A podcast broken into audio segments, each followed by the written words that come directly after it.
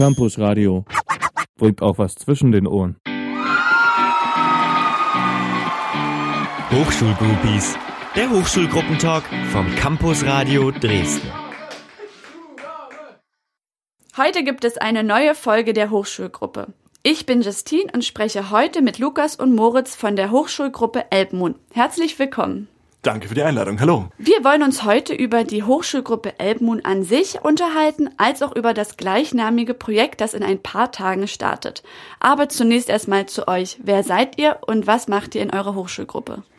Also, ich bin Moritz, bin Teil vom vierköpfigen Organisationsteam von der Elbmoon, studiere internationale Beziehungen im vierten Semester und freue mich, heute hier zu sein.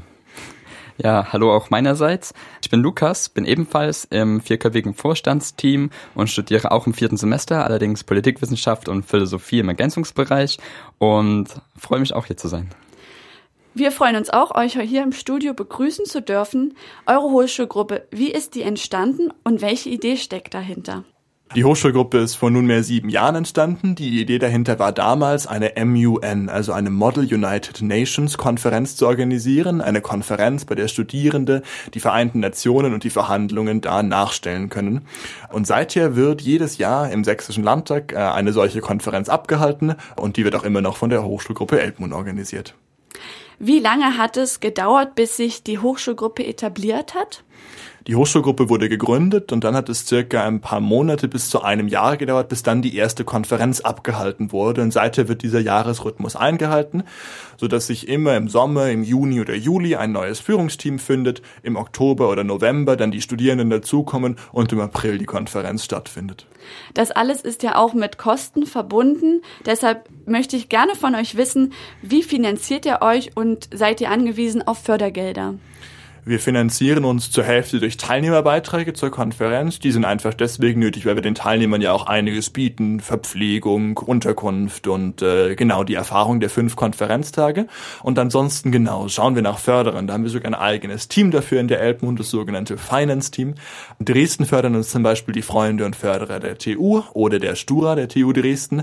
Aber wir haben auch andere Förderer national, die wir dann anschreiben, die uns gerne eine kleine Geldsumme zur Organisation der Elbmund zukommen lassen. Gibt es abgesehen von diesem Projekt Elbmoon auch noch weitere Projekte, an denen ihr arbeitet? Ja, also ähm, die Hochschulgruppe ist das ganze Jahr über eigentlich in Teilen aktiv. Es gibt da zwei Untergruppen, die sich auch abseits des Projekts nächste Woche anderen Dingen beschäftigen. Da haben wir zum Beispiel einmal die Delegationsgruppe und der Name sagt es schon, wir bilden dann einfach eine Delegation von Teammitgliedern, die in andere Länder, an andere Städte fährt, an andere Unis fährt, um an MUNs in diesen Orten halt teilzunehmen. Wir waren zum Beispiel in Riga letztes Jahr. Vor kurzem sind wir nach Spanien gefahren, um dort an einer Simulation teilzunehmen. Und der Austausch ist uns da halt ganz wichtig. Und das zweite, fast noch wichtigere Projekt ist die Bildungsgruppe der Eltmund Hochschulgruppe, die solche Simulationen dann in Schulen trägt und quasi Planspiele mit den Schülern durchführt. Die sind dann auf 90 Minuten gekürzt. Das heißt, das, was wir in einer Woche erleben, machen die Schüler dann auf Deutsch in 90 Minuten und wir sind dann quasi für diese Zeit die Lehrer oder die Studenten, die die Simulation mit ihnen durchführen und wollen halt so schon Jugendliche in den Schulen politisch an die Vereinten Nationen heranführen und einfach zeigen, dass es ziemlich viel Spaß machen kann und auch ziemlich viel Gewinn für die Schüler bringt, so etwas durchzuführen. Solche Projekte durchzuführen verlangt ja auch eine gut durchdachte Organisation.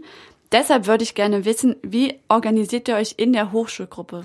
Ja, wir haben da eine ziemlich etablierte Struktur, die sich auch bewährt hat, denke ich. Also wir beide haben schon gesagt, dass wir vom Vorstand sind und das besteht insgesamt aus vier Leuten. Und darunter befinden sich dann quasi zehn Teams mit jeweils ein oder zwei Teamheads, die die Teams dann leiten. Und so werden halt die Aufgaben, die es gibt, Finanzierung, Themenfindung, Werbung auf verschiedene Teams verteilt. Und so wird dann auch immer der Informationsfluss geregelt, sodass alles ziemlich geordnet abläuft. Genau. Und dann können die Studierenden, die Lust haben mitzumachen, sich in die verschiedenen Teams einteilen lassen und gerne auch in zwei oder drei Teams mitarbeiten, wenn sie besonders viel Zeit mitbringen und können dann eben an dem Projekt teilnehmen oder das helfen, äh, was sie gerne würden. Wenn ihr euer Projekt kurz und präzise in ein paar Worten einem Laien erklären müsstet, wie sähe das aus? Das sieht folgendermaßen aus. Es sind fünf Tage Konferenz im Sächsischen Landtag. Studierende oder junge Erwachsene, gerne auch Schüler, die ein Land vertreten und auch die Position in dieses Land.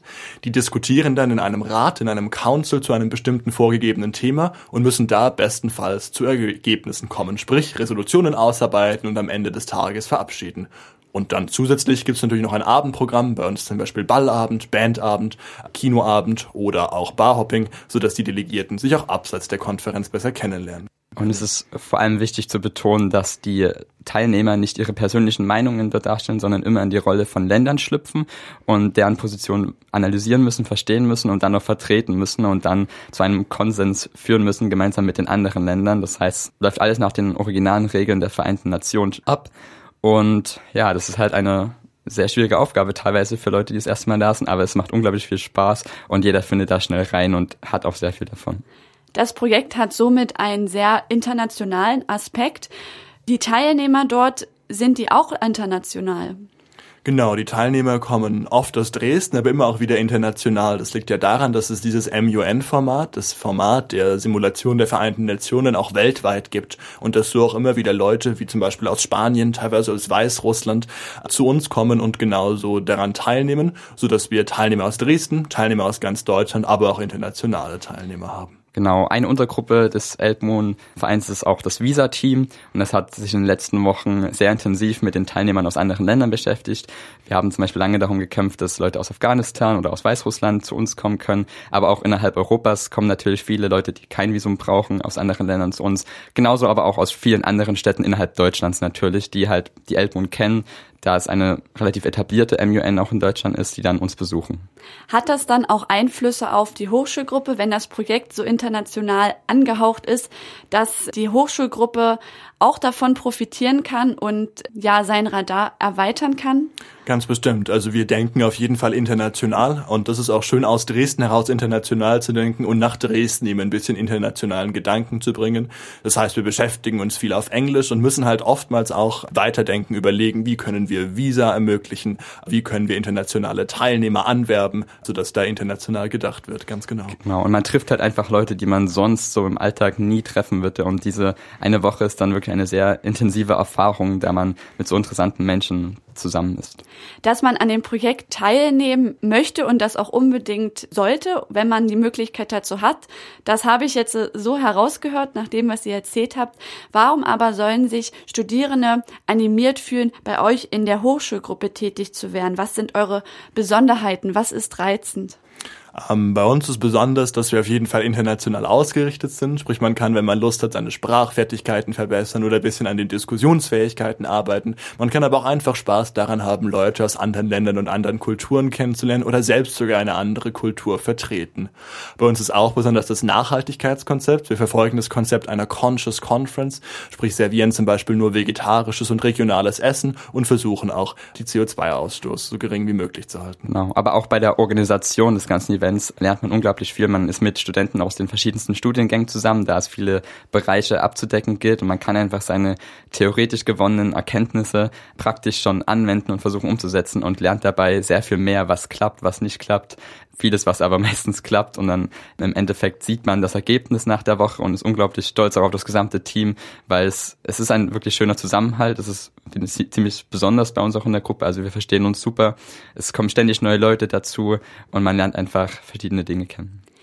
Wie ist bei euch die Verteilung der Geschlechter? Habt ihr eher viele Frauen, eher viele Männer oder wiegt sich das auf? Da sind wir als Vorstandsteam fast das beste Beispiel dafür. Wir sind zu viert und haben da zwei Männer und zwei Frauen. Auch ansonsten sind wir wirklich sehr ausgewogen, haben teilweise auch oder ganz oft Teamheads, wo einer männlich, einer weiblich ist. Ich glaube, dass wir dieses Jahr bei den Delegierten ein paar mehr weibliche als männliche Delegierte haben. Prinzipiell haben wir da aber relativ ausgewogene Verhältnisse und sind alle liebend gern herzlich willkommen.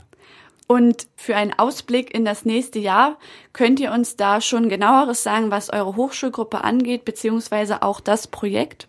Wir haben jetzt die Konferenz, werden die dann ein wenig nachbereiten und befassen uns dann im Juni oder Juli mit der Übergabe, sodass die alle Aufgaben im nächsten Jahr auch weiterlaufen. Wer da schon Interesse hat, kann sich natürlich gerne an uns wenden. Auf der Webseite steht die E-Mail-Adresse oder uns auf Facebook anschreiben. Ganz besonders spannend wird es dann Oktober, November diesen Jahres. Da geht es dann nämlich darum, dass die Teams bereits feststehen, die Teamheads auch und dann können sich Studierende in den Teams engagieren. Wir machen wieder rechtzeitig kräftig Werbung für das große Infotreffen und hoffen dann einfach darauf, dass viele Studierende Lust haben, sich bei uns einzubringen, ganz egal ob jetzt im Conference, Finance oder im Press-Team. Wenn ich jetzt also Lust habe, bei euch mitzumachen, ist das genau der Weg, um sozusagen zu euch zu finden. Wo genau sitzt ihr? Wo muss ich hingehen? Wir haben an der Uni kein Büro oder keinen solchen Sitz. Wir vereinbaren dann einfach rechtzeitig einen Raum zum Treffen und lassen euch auch das dann wissen. Schaut da einfach am besten bei uns auf der Website oder auf Facebook vorbei. Dann findet ihr ganz genau. bestimmt zu uns. Also die E-Mails werden dann auch sofort beantwortet, beziehungsweise Nachrichten auf Facebook werden auch jeden Tag gelesen. Einzige, was wir an der Uni haben, ist ein Briefkasten, aber da kommt nur die offizielle Post vorbei. Ansonsten uns einfach persönlich ansprechen. Das kommt ja dann von Studenten an Studenten und das lässt sich dann sehr angenehm regeln. Wollen wir noch einmal zu dem Projekt zurückkommen? Wie kann ich mir solch einen Konferenztag vorstellen? Die Delegierten, die teilnehmen, sind in vier Räte eingeteilt. Das sind die Councils, da gibt es zum Beispiel den Sicherheitsrat oder den DISEC. Und genau da treffen sie sich morgens und beginnen, das Problem zu diskutieren. Vielleicht setzen sie auch die Diskussion da fort, wo sie gestern aufgehört haben. Dann gibt es verschiedene Arten der Debatte, entweder eine ganz formelle Debatte, wie man sie auch aus Plenarsälen kennt, oder auch ein Verhandeln, ein Feilschen, wo Delegierte schauen, welche Lösungen sind möglich und welche Unterstützer von anderen Ländern haben sie vielleicht. Bestenfalls steht dann am Ende des Tages eine Resolution, also also eine Lösung für das Problem, die von möglichst vielen Staatenvertretern mitgetragen wird.